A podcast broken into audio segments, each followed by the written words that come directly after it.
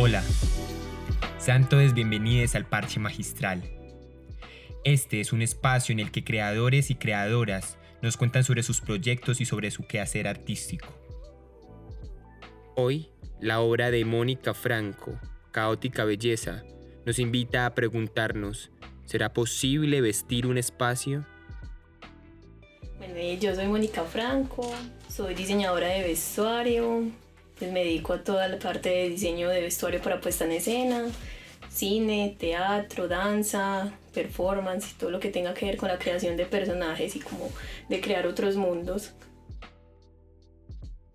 Bueno, yo estaba en un programa que se llama Formación Regional en Diseño Escénico, que era una apuesta de, de la Asociación de Diseñadores Escénicos de Chile por sacar como a las calles y a otras regiones lo que se llama el diseño teatral o el diseño escénico. Ellos allá tienen como una concepción del diseñador escénico como en el cine el diseñador de producción. Entonces uno conceptualiza vestuario, maquillaje, escenografía, iluminación, diseño sonoro y es como todo el compendio de la puesta en escena para la, desde la creación como de tal. Entonces veíamos como pequeñas cositas para empezar nosotros como a conceptualizar de manera general como si fuera otro director, pero estamos como de la parte del arte y surgió que muchos de mis trabajos desde la universidad tienen cosas con la memoria, con la memoria de los objetos y eso pues es lo que me llevó a ser diseñadora. Y también estaba la pregunta por la ciudad. A mí siempre me ha gustado la ciudad, la calle, la caminata, el sentarse a tomar cerveza, ver la gente pasar. Y pues trabajo en audiovisual y en teatro y eso me ha hecho moverme por toda esta ciudad. Entonces también es como que uno empieza a tener otra mirada, como que no está permeada, sino que ya la mirada de uno y que uno disfruta simplemente sentarse y ver el caos.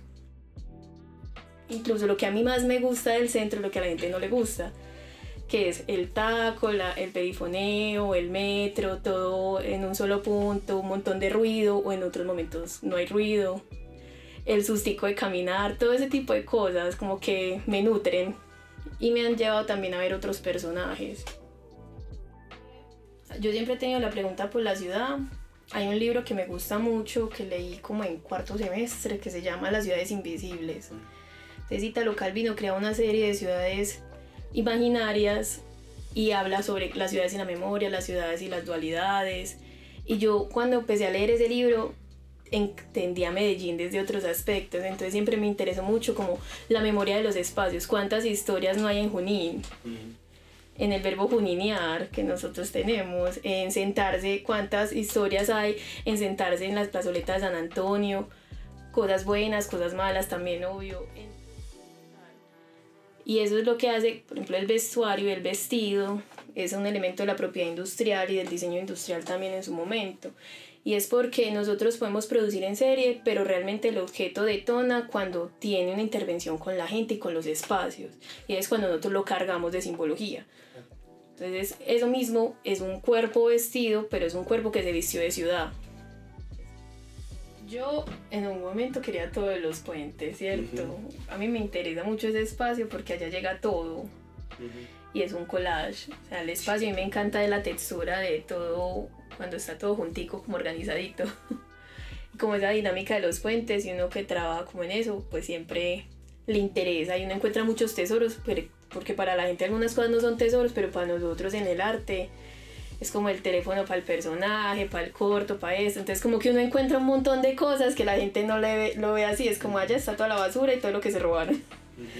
Entonces es un lugar muy, muy teso de manejar, pero hay gente que le tiene mucho susto.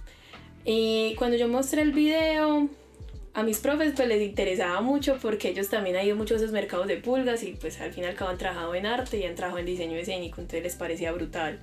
Y porque también sentían esa ciudad que la gente deja, como todo lo que nosotros desechamos llega ahí y vuelve y toma otra vida o toma otra forma. Entonces como que ellos también sentían que estaba esa simbología de la memoria ahí puesta en todo lo que nosotros dejamos y que llega precisamente a los puentes como a un fondo. Y cuando la gente empezó a ver el vestuario había algo cuando veían el video y es que claro, en unos momentos se mimetiza muy fácil el personaje. Como que hace parte de la calle, se funde con los tolditos, pues parece una tienda más. Pero en otros espacios, claro, irrumpe muy fácil.